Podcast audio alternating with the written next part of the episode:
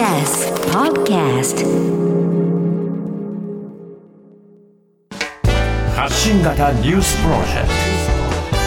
ト荻上チキセッション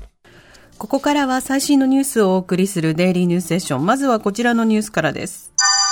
東京電力管内に電力需給逼迫注意報発令。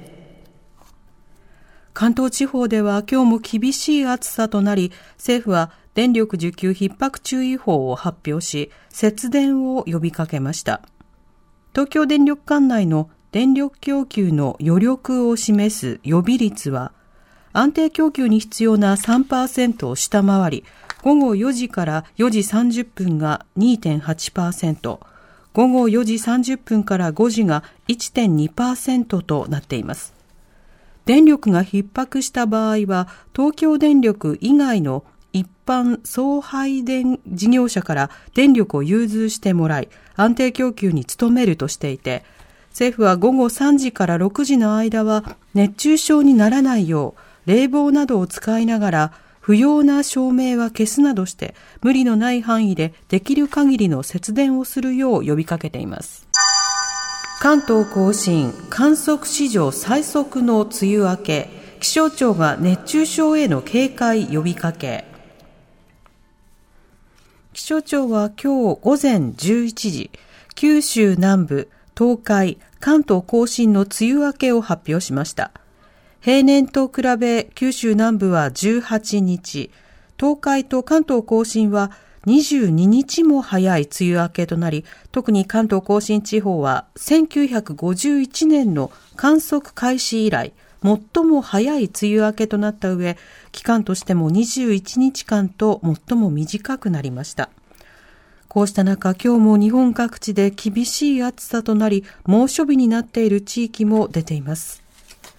梅雨明けの直後は、体が暑さに十分慣れていないことから熱中症になるリスクが高くなるとして、気象庁は備えを早め早めに取るよう呼びかけています。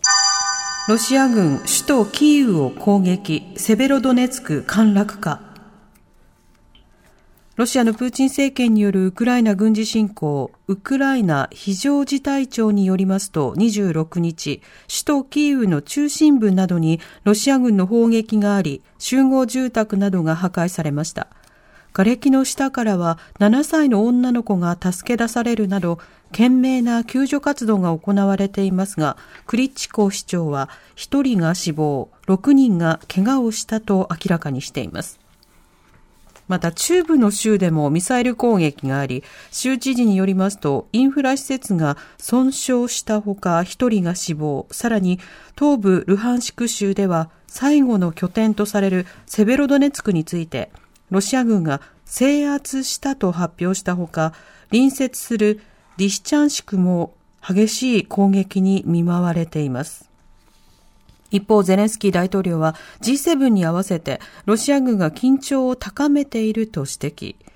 G7 の首脳はロシアの侵攻を止める十分な力を持っているとして速やかな武器の提供を求めています。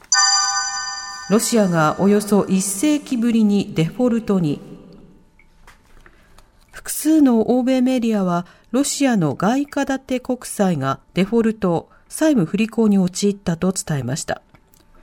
ロシアは利息を支払ったと発表していますが、欧米諸国が課した経済制裁の影響で、今月26日までの猶予期限までに国債の保有者に届かずデフォルトとみなされたということです。ロシアのデフォルトは、ロシア革命後の1918年以来、およそ1世紀ぶりです。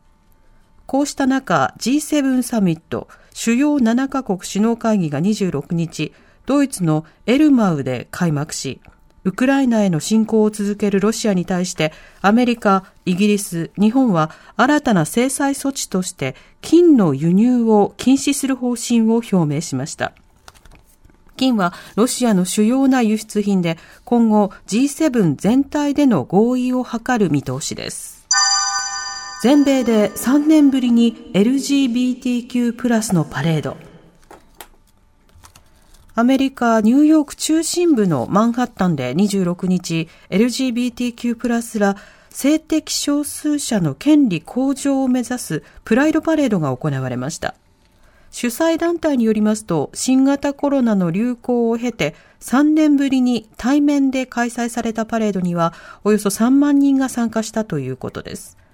参加者は色とりどりの衣装に身を包み、誰にでも平等な社会の実現を訴えたほか、アメリカ連邦最高裁が24日、人工妊娠中絶を憲法上の権利と認めた判決を覆したことを受けて、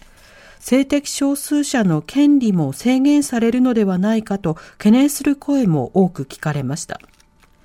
一方、トルコの最大都市イスタンブールでも同様のパレードが企画されましたが、警察が阻止し、解散に追い込まれました。参加者200人以上が拘束されたということです。